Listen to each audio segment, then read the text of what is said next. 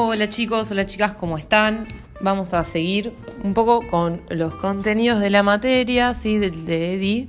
Eh, les cuento para que recuerden que en el sector de foro de clase está la invitación a las reuniones donde vamos a charlar un poco de los trabajos, con materiales, de los contenidos, ¿sí? en general materiales audiovisuales, es la idea, y eh, consultar dudas, que ustedes cuenten un poco cómo están y y poder elaborar ¿sí? a partir de lo que yo les voy dejando en el podcast, que es solo para que ustedes no pierdan la continuidad de contenidos prioritarios ¿sí? frente a cualquier problema de conexión ¿sí? o, técnico con sus computadoras o dispositivos que estén usando. Pero ante todo siempre traten de conectarse a las reuniones ¿sí?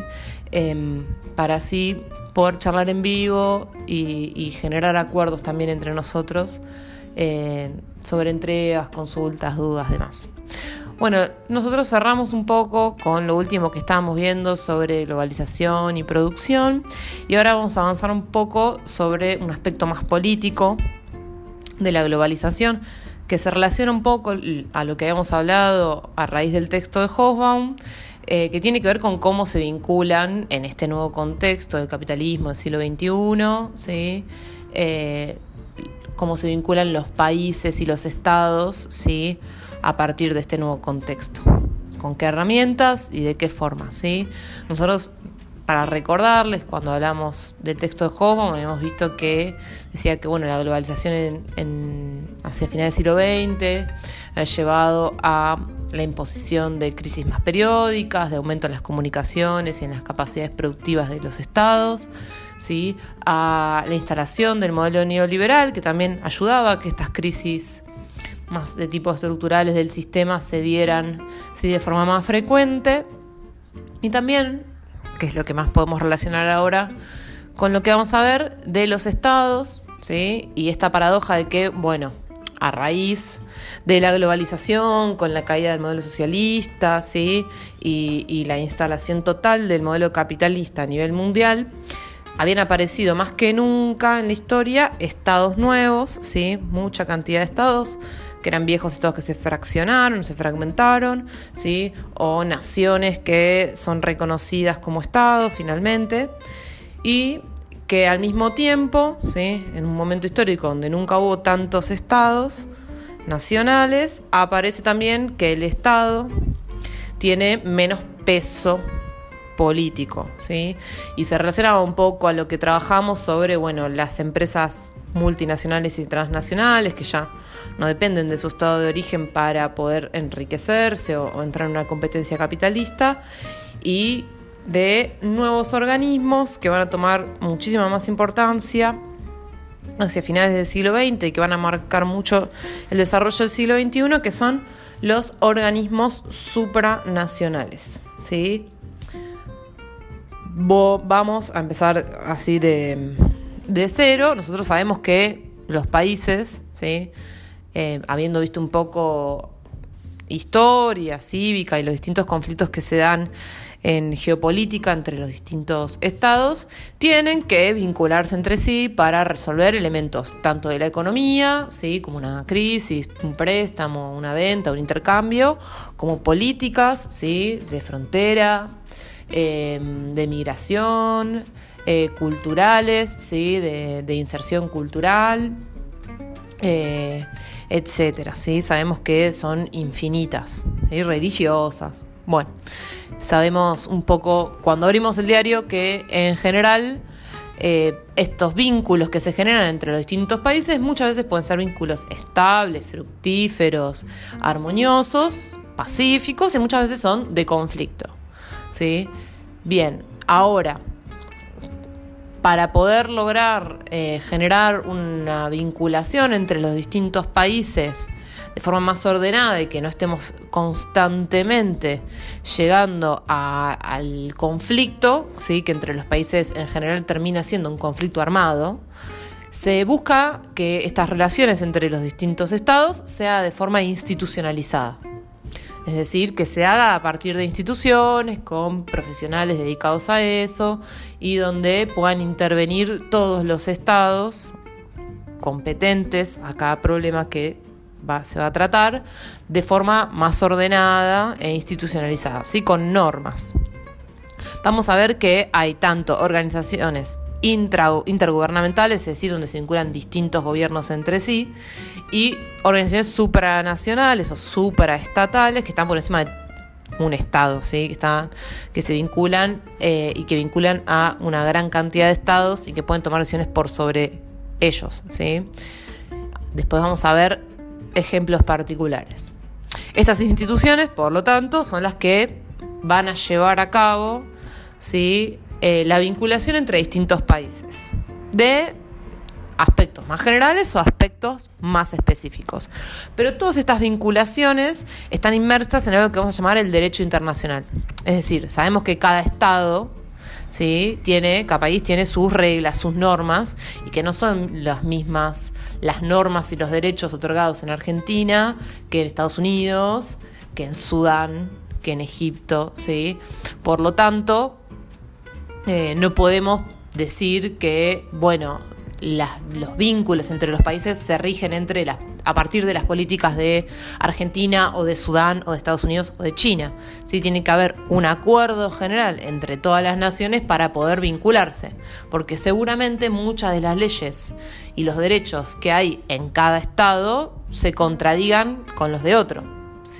Por lo tanto, el derecho internacional está por encima, ¿sí? está como a nivel constitucional, sería dentro del Estado argentino, por ejemplo, donde no se puede contradecir al derecho internacional y son principios básicos de intervención y vinculación entre los distintos estados. Es decir, están regidos por estos, tratando de lidiar un poco entre la vinculación entre todos los países y los derechos y políticas de cada país hacia su interior. ¿Cómo? Bueno, vamos a ver un poco. Hay tres grandes principios que toda nación, que todo Estado tiene que respetar para poder vincularse de esta forma institucionalizada con los demás. ¿sí? Si no, Vamos a ver qué tipos de consecuencias pueden surgir. ¿sí? Uno de los principios es la independencia. ¿Qué quiere decir esto? Que ningún país debe o puede someter a otro.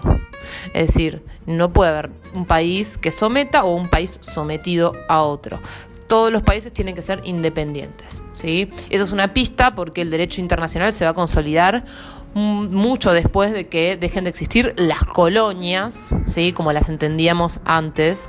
Eh, esto de, bueno, eh, esto es una colonia francesa, esto es una colonia británica, esto es una colonia eh, belga, sí, bueno, no se puede admitir ¿sí?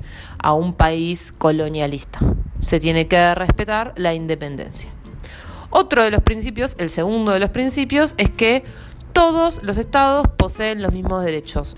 Es el principio de la igualdad, ¿sí? Es decir, no importa si sos el país más rico o el país más pobre, ¿sí? es el país con más conflictos o el más estable. Eh, lo importante es que todos tienen los mismos derechos. A la hora de demandar, de pedir, de negociar y de vincularse con el resto de los estados en cualquier organismo, todos tienen la misma base de igualdad jurídica. ¿Sí? O sea, seguramente no todos pueden aportar lo mismo en términos económicos, pero todos tienen, por ejemplo, el mismo derecho al voto, el mismo derecho a opinar, el mismo derecho a incidir en cualquier decisión que te tome. ¿sí? Somos todos los estados iguales ante la ley del derecho internacional, como así todos los humanos somos iguales ante el Estado argentino, por ejemplo. El último de los principios eh, del derecho internacional es la abstención. ¿sí? ¿Qué quiere decir esto? Que ningún Estado puede tener injerencia en los asuntos de otro. Es decir, ningún Estado se puede meter dentro de la política interna de otro país. ¿Sí? Es decir, por ejemplo, en Argentina hay un conflicto, no puede meterse, por ejemplo, el Estado de Brasil, a intentar resolver ese conflicto. ¿Sí? Y esto es un poco eh, lo más importante a la hora de pensar cómo se conjugan los derechos que hay dentro de un Estado y los derechos internacionales. Bueno, muchas veces un Estado ¿sí? no respeta eh, los derechos que existen en otros estados. Eso no implica que los estados que tienen, por ejemplo, una política de derechos humanos más avanzada se puedan meter. ¿sí? Ahora ustedes dirán, bueno, pero estos tres principios en general no se cumplen en todos lados. Ustedes podríamos pensar, ¿no? Bueno, igualdad, bueno, pero no es lo mismo Argentina en el FMI que Estados Unidos, ¿sí? O que Rusia. No es lo mismo, eh, eh, no sé, Palestina que eh, México, ¿no? No es, no es abstención cuando Estados Unidos se mete en las políticas, por ejemplo, de Medio Oriente. Y siempre vamos a usar el ejemplo de Estados Unidos porque es eh, país potencia, o sea que nos muestra siempre que cuando uno tiene más poder los derechos se flexibilizan. Eh, sabemos que, eh, por ejemplo, el caso de Puerto Rico muestra que, bueno, lo de la independencia, esto que ningún Estado puede someter a otro, puede ser dudoso en algunos casos. Entonces podemos ver que, si bien estos son los derechos que tienen que cumplirse, como un montón de derechos que tienen que cumplirse en cada estado, muchas veces eh, no se cumplen o no funcionan a la perfección. Y muchas veces eso se vincula con las relaciones de poder que hay entre los estados, ¿sí? Por eso yo les traía el ejemplo de Estados Unidos. Y seguramente encontremos, por ejemplo, ahora con eh, la, la, nueva potencialidad que está surgiendo China, ¿sí? O Rusia, es mucho más fácil ver que han violado estos principios del derecho internacional. ¿Por qué? Por esta idea que yo les digo del poder. Si bien recuerdan, en unas clases hablamos de países desarrollados y países periféricos. Esto ha llamado primer mundo, tercer mundo, ¿sí? que si ustedes en algún momento participaron de algún modelo de ONU, habrán visto cómo funciona un poco más. ¿sí? Esta idea de que, bueno, los países que tienen un mejor nivel de vida y un desarrollo económico eh, más grande, más alto, ¿sí? que son los llamados países desarrollados, en general tienen más herramientas para presionar, negociar o imponer una política que un país que no está desarrollado, que necesita la ayuda de algún país desarrollado y que cede ante esas decisiones políticas, esas presiones y demás, justamente porque necesita de un otro.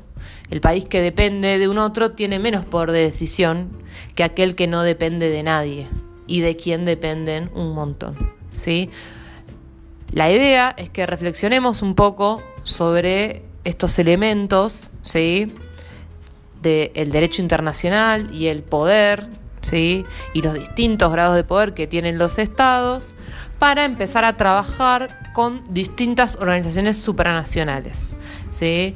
La idea es que lo reflexionemos un poco en clase, la próxima, para eh, empezar a elaborar y hacer un desarrollo mayor en distintos tipos de organizaciones supranacionales como aquellas que están dedicadas a garantizar la paz, como la ONU o la OTAN, aquellas que son entidades financieras como el FMI o el Banco Mundial, aquellas que tienen que ver con las regulaciones comerciales, ¿sí? como la Organización Mundial de Comercio, otras que tienen que ver con eh, resoluciones de problemas específicos, por ejemplo aquellas que dependen de Naciones Unidas, como la Organización Internacional del Trabajo o hoy tan importante la Organización Mundial de la Salud o mismo los organismos que funcionan como bloque, ¿no? El Mercosur, el grupo, el G20, eh, la Unión Europea, ¿sí?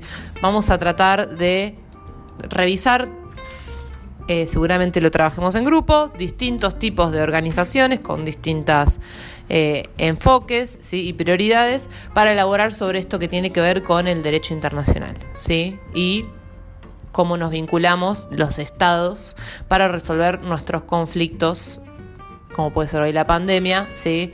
Eh, eh, de forma colaborativa. Bien, así que les dejo la consigna de pensar un poco si se les ocurre algún ejemplo en el que algún estado, cualquiera sea, si quieren eh, buscarle una noticia buenísima, si se acuerdan un caso que vieron reflejado en alguna película, en, la radio, eh, de alguna anécdota, de algo que hayan escuchado en otra materia, ¿sí? donde algún Estado viole alguno de estos principios, de la independencia, de la igualdad o de la abstención. ¿sí? Eh, y que, bueno, se anoten ese ejemplo, lo piensen, traten de recordarlo para traerlo a la próxima clase para discutirlo y charlarlo entre nosotros. ¿sí? Por ahora eso es todo. Seguimos discutiendo en las clases, ¿sí? Les espero, por favor, conéctense y si no, pueden hacerlo. Escríbanme al chat y consúltenme cualquiera de las dudas que les surjan. Les mando un saludo muy grande y estamos en contacto.